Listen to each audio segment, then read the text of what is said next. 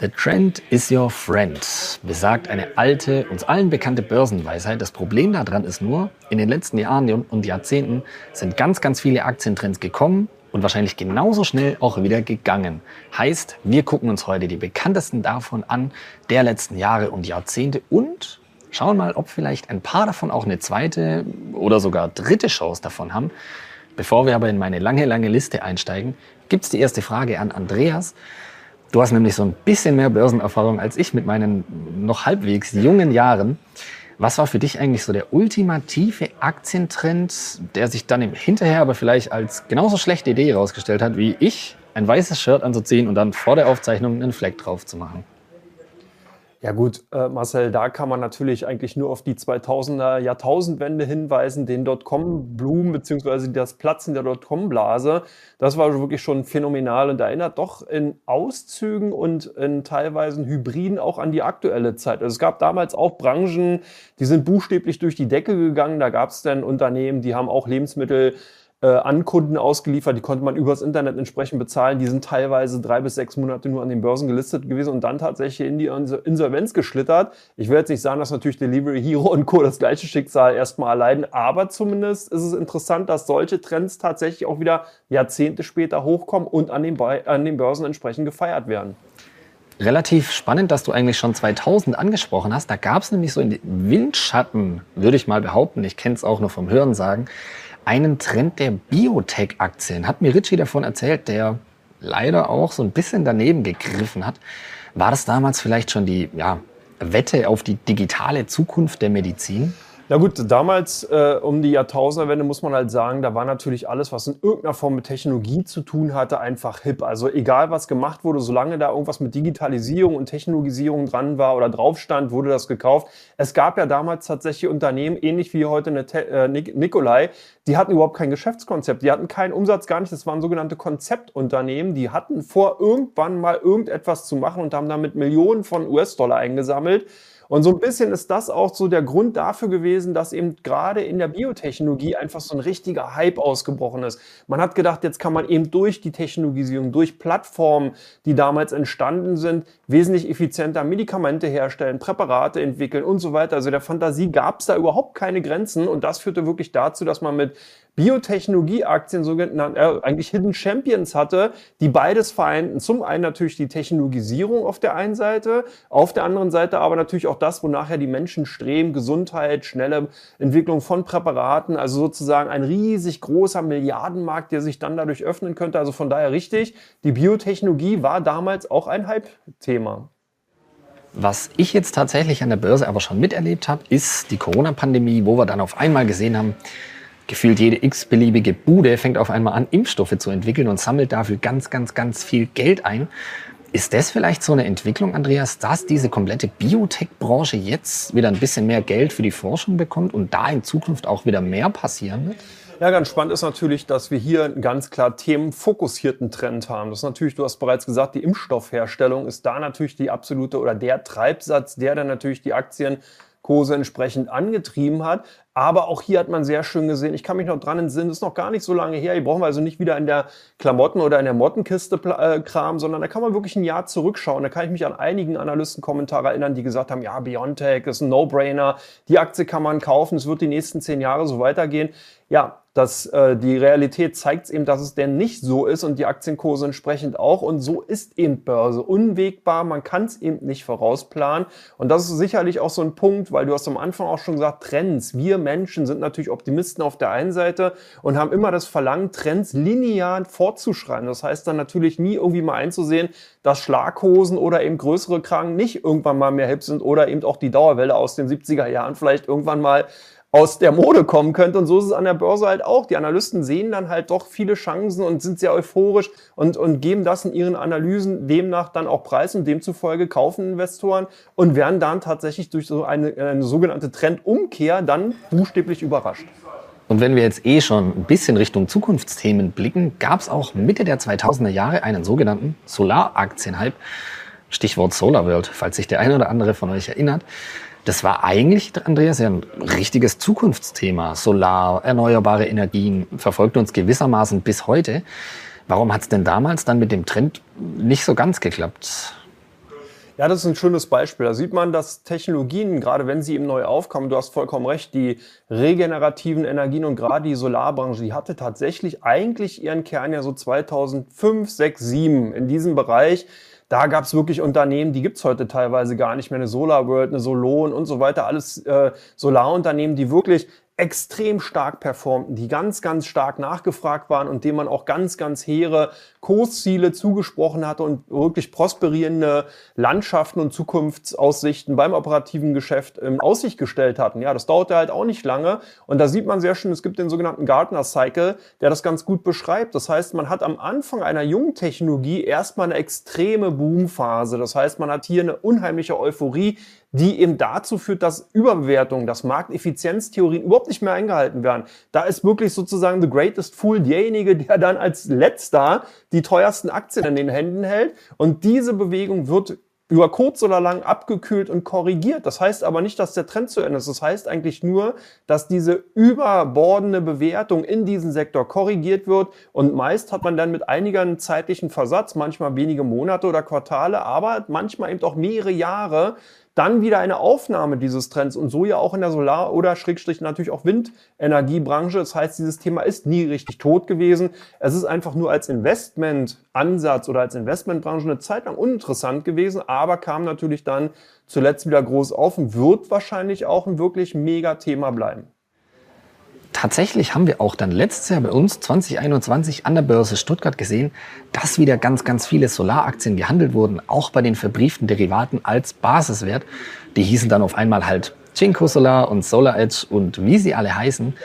Droht denen jetzt vielleicht dasselbe Schicksal wie damals diesen Vorreiteraktien im Bereich Solar? Naja, so eine Reife oder eine Reifung in äh, Branchen und Sektoren hat ja meistens auch eine politische Komponente, die natürlich mitläuft. Das heißt, wir haben jetzt natürlich einen Unterschied zu damals. Klar, damals wurde eben die Solarenergie in gewisser Weise auch gefördert, aber das war alles noch so, naja, wie soll man sagen, man will und kann nicht, wasch mir den Pelz, aber mach mich nicht nass. Das hat sich natürlich geändert. Jetzt ist ein ganz anderer Druck dahinter. Jetzt ist eine ganz andere äh, politische Komponente dabei, dass man eben wirklich ein großes Interesse hat, natürlich möglichst viel Energie durch regenerative Energien, also durch Solarenergie entsprechend dann natürlich auch ersetzen zu können. Und vor allen Dingen sind auch viele neue Staaten dazugekommen. Amerika war damals 2006, 2007, hat die das überhaupt nicht interessiert, dieses Thema. Da gab es halt wirklich überhaupt keinen Ansatz, keine Förderung, nichts. Auch das hat sich in den letzten 10, 15 Jahren wirklich dahingehend geändert, dass die Amerikaner für sich jetzt auch erkannt haben, dass man im Endeffekt von den fossilen Brennstoffen weggeht und natürlich vermehrt auf regenerative Energien setzt. Und da merkst du schon, dass es eine ganz andere Komponente hat, eine ganz andere Tragweite. Auch China ist als wirklich großer Player mit in diesen Markt reingekommen. Das heißt, diese großen Unternehmen, die haben jetzt ein wesentlich breiteres Marktumfeld, ein wesentlich solidere Basis sozusagen, um ihre operativen Geschäfte in Zukunft fortführen zu können. Das war 2006 doch ein bisschen anders. Da war die Basis wesentlich kleiner und jetzt ist der Sockel wirklich wesentlich breiter und wesentlich größer geworden. Dann lass uns mal den Sprung wagen zum nächsten Aktienhype vergangener Jahre, so Mitte der 2010er Jahre würde ich es mal verorten. 3D-Druck. Warum hat sich das denn bisher in der Industrie noch nicht so ganz durchgesetzt und dementsprechend vielleicht auch nicht an den Aktienmärkten? Also ich denke schon, dass 3D-Druck wirklich ein äh, sehr, sehr interessantes Thema bleiben wird. Und man merkt, dass hier äh, ein sehr interessanter Trend ist, der auch so eher, sag ich mal, unterirdisch momentan sich fortpflanzt. Also in vielen anderen Bereichen momentan eingesetzt wird und nicht in der Masse. Man hat damals gedacht, dass man im Endeffekt hier eine komplett neue Wirtschaftsform erschaffen wird, dass sich halt jeder zu Hause seine eigenen, was ich, äh, Drucker entsprechenden Teile dann zusammen äh, drucken kann. Man sprach ja sogar davon, Lebensmittel mal in der Form drucken zu können. Also hier war auch wieder ein sehr bunter Strauß an Fantasien und möglichen Geschäftsmodellen auf einmal im äh, Umlauf und haben natürlich dieser ganzen Branche eine unheimliche Euphorie gegeben. Aber was natürlich passiert ist, ist, dass viele Unternehmen gesagt haben, ja, wir finden die Branche, wir finden diesen ganzen Technologie interessant, werden die auch versuchen zu implementieren. Aber es ist natürlich erstmal so, dass Industrieunternehmen versuchen, ihre Prozesse, die man entsprechend etabliert hat, erstmal auch fortzuführen, weil man damit Geld verdient, weil man im, Endeffekt diese Prozesse auch weiß, wie man eben die Abläufe dann handeln kann. Und wenn man jetzt anfängt, neue Technologie zu implementieren, dann muss man das Ganze umwälzen und das ist dann natürlich auch eine Frage, ob das noch die gleiche Effizienz wie vorher hat, das heißt, ob die Margen gleich bleiben, ob das Geschäftsfeld gleich bleibt. Man ist zwar dabei, das zu implementieren, aber das dauert eben eine ganze Zeit lang. Gerade in der Großindustrie ist es halt so, dass hier die Gewährhaftungsfrage geklärt werden muss. Das heißt, stell dir vor, du würdest jetzt für dein Auto einen Türöffner und mit deinem 3D-Drucker selber drucken, gehst nächstes Mal zum Auto, machst die Tür auf, der Griff bricht ab. Wer trägt denn da die Haftung? Der Drucker, du oder der Autohersteller, wer ist in dieser Frage dann sozusagen ähm, dann in diesem Fall sozusagen haftungspflichtig? Und genau das sind alles Dinge, die müssen erstmal geklärt werden und das dauert halt seine Zeit. Und da sind wir einfach viel zu ungeduldig. Hat man ja auch bei der Aktienanlage. Man kauft eine Aktie und die soll ich am besten nächste Woche sofort verdoppelt haben. Nein, man braucht eben bei Aktienanlagen wirklich mehrere Jahre. Man muss halt hier wirklich dann im entsprechend auf so ein Unternehmen länger halten, um eben dann auch die entsprechende Performance erzielen zu können. Und weil du den Hype-Zyklus vorhin ohnehin schon mal angesprochen hast, blenden wir den an dieser Stelle nochmal ganz kurz ein.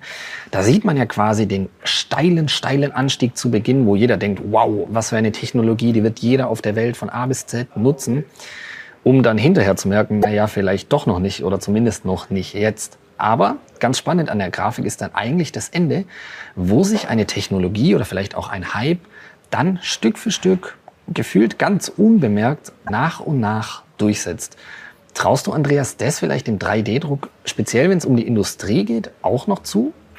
Ja, ich glaube schon, dass wir davon nochmal was hören werden. Der Punkt ist halt der, der 3D-Druck sitzt aus meiner oder steht aus meiner Sicht heraus momentan in den Startlöchern. Was brauchen wir jetzt? Wir brauchen wieder eine prosperierende Konjunktur. Wir brauchen also wieder eine, ein wirtschaftliches Umfeld, wo einfach die Unternehmen auch sozusagen wieder fest im Sattel sind, sich erholt haben und auch Interesse haben, an den Prozessen zu schleifen und entsprechend solche Technologien zu integrieren. Gerade jetzt nach der Corona-Krise und gerade nach natürlich den letzten doch relativ harten Rückschlägen, auch zum Beispiel in der Automotive-Industrie, durch die Umwandlung, die Elektrifizierung von vielen Modellen, da will man sich nicht sofort den nächsten Schlag holen, sondern man lässt erstmal die Prozesse weiterlaufen. Man guckt erstmal, was hat der Wandel denn tatsächlich gebracht. Ich glaube schon, dass wir hier tatsächlich auf Sicht von drei bis fünf Jahren nochmal die 3D-Technologie durchaus auch in vielen Bereichen sehen werden. Und auch hier ganz interessant, die Biotechnologie ist gerade dabei, auch den 3D-Druck in dieser Form zu implementieren, gerade was zum Beispiel ähm, Prothesen und sowas angeht, da ist man schon sehr weit dabei, auch entsprechend durch den 3D-Druck ganz individuelle Lösungen äh, für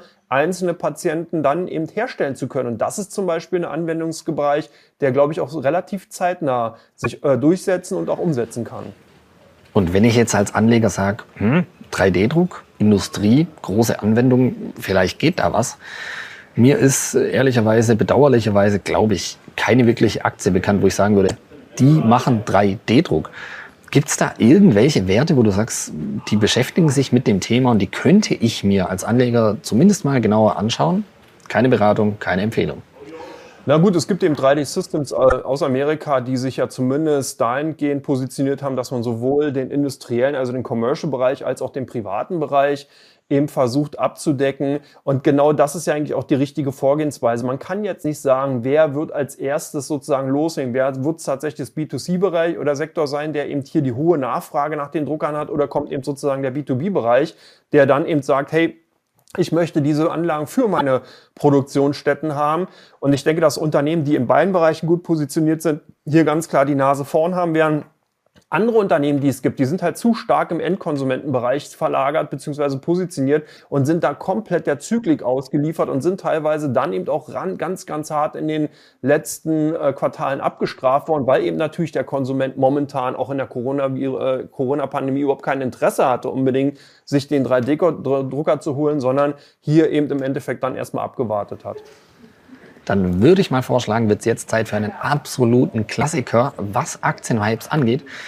Das Thema Wasserstoff. Das hatten, glaube ich, allein wir, Andreas, schon zwei, dreimal in Videos. Die blenden wir hier oben mal kurz ein. Es gibt eine ganze Reihe davon, allein von uns zum Thema. Denn so Anfang der 2000er gab es den ersten Hype um Wasserstoff. Dann so vor ja, ein, zwei Jahren den nächsten großen Hype, wo dann wieder ein bisschen die Luft rausgelassen wurde in der Zwischenzeit. Gelingt es denn den Wasserstoffwerten jetzt, vielleicht im dritten Anlauf, ja, auch hier ist der Ansatz natürlich der, der entscheidend sein wird für die Durchsetzung der Technologie. Das heißt, hier ist es dann tatsächlich für den potenziellen Aktionär wichtig, einfach zu schauen, worauf möchte ich setzen. Setze ich wirklich darauf, dass es dann die Endkunden sind, die eben sagen, ich kaufe mir ein wasserstoffangetriebenes Fahrzeug und forciere damit den Ausbau von zum Beispiel dann entsprechenden Tankstellen oder setze ich darauf, dass in der Groß- in der Schwerindustrie Wasserstoff eingesetzt wird, um CO2 zu reduzieren? Weil das ist im Endeffekt wirklich der interessantere Bereich und der, glaube ich, der wird relativ schnell sich auch durchsetzen können. Das heißt, Unternehmen, die aufgrund ihrer Expertise zum Beispiel dann anderen groß- und schwerindustriellen Unternehmen, die diese Expertise zur Verfügung stellen können, damit eben CO2 reduziert wird, das ist wirklich der, der ein Geschäftsmodell, was wirklich sehr äh, ja, margenstark auch noch sein wird, weil hier eben nicht gerade kleine Unternehmen reinkommen können und weil man hier auch nicht dabei ist, irgendwelche Netze aufzubauen, sondern im Endeffekt nur dann mit großen Anlagen, mit Expertise zu tun hat. Der nächste Punkt ist natürlich auch der, wenn man eben sagt, nein, ich möchte aber zum Beispiel im Automotive-Sektor bleiben, dann ist es vielleicht auch mal ganz interessant, sich Unternehmen anzugucken, die im Flottenmanagement zu tun haben. Das heißt, die hier gerade großen Logistikunternehmen entsprechende Anlagen zur Verfügung stellen und sagen, hey, du hast 200 LKWs oder 200 Busse, bau die doch entsprechend äh, auf Wasserstoff um. Wir bauen dir dafür dann entsprechende Anlagen und Systeme zur Verfügung. Also merkst schon, es ist eine ganz, ganz breite Basis, die man da hat. Was ich nicht glaube, ist tatsächlich, dass es hier ein Unternehmen geben wird, was die eierlegende Wollmilchsau sowohl in dem einen Bereich als auch in dem anderen erfolgreich sein wird. Wir werden eine große Zerfaserung haben, die dann aber auch teilweise nicht unbedingt von Erfolg gekrönt sein wird, das muss man ganz klar sagen, aber auch andere Bereiche, die von Erfolg äh, gekrönt sein oder werden. Und so ist es dann zum Beispiel auch interessant, zum Beispiel ganz klar auf die Industriegashersteller, wie zum Beispiel eine Linde Air Liquid zu setzen, die nämlich diesen Bereich als Teilbereich mit in dem großen Portfolio mit drin haben und man dadurch eine Möglichkeit hat, einfach ein bisschen konservativer an das Thema ranzugehen. Aber vielleicht eine kurze Antwort. Ich glaube, dass im Endeffekt der Wasserstoffbereich insgesamt als Boomsektor noch nicht tot ist. Es wird sich jetzt nur herausstellen, welcher Bereich da das Rennen macht.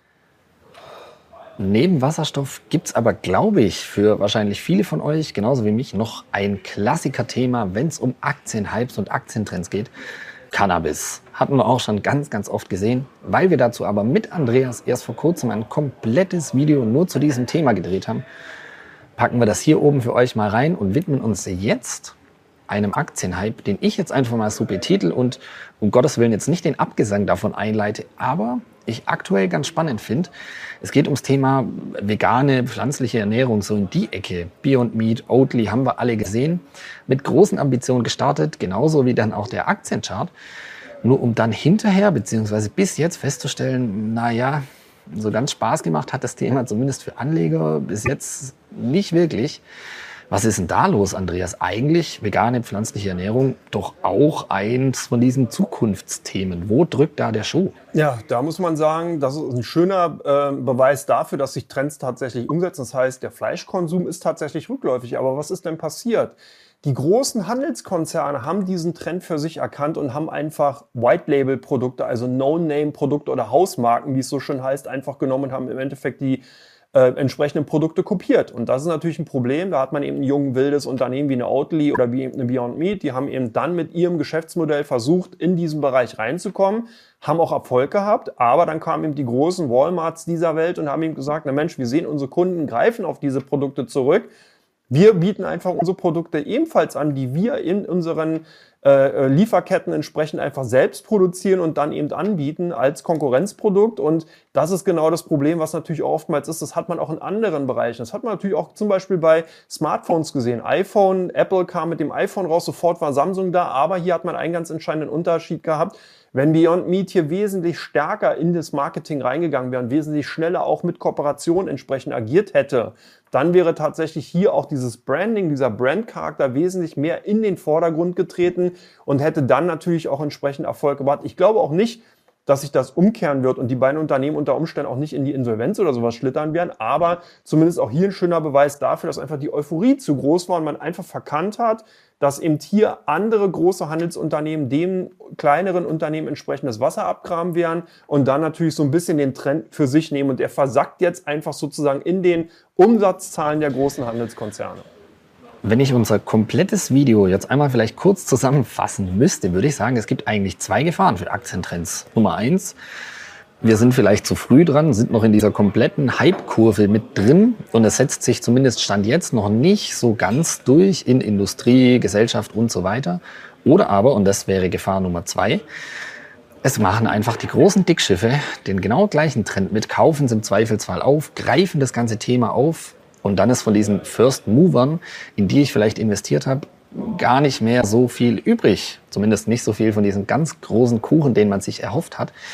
Woran, Andreas, erkenne ich also, ob ich einen Trend mitmache und bestenfalls dann auch, bei wem ich das mache, bei den First Movern oder warte ich ein bisschen an der Seitenlinie, bis wirklich alle das Thema mitnehmen und aufgreifen? Na, ich sag mal so, wenn der Trend sich natürlich etabliert hat, also man kann hier zum Beispiel auch das Cloud Computing nehmen, das war ähnlich, da hatte man sehr spezialisierte Unternehmen, die diesen Service auch angeboten haben und man hat natürlich gemerkt, dass eben die großen Technologieunternehmen wie eine Microsoft, die Alibabas, Amazons dieser Welt natürlich diesen Trend auch mit aufgegriffen haben und dann versucht haben, davon zu partizipieren.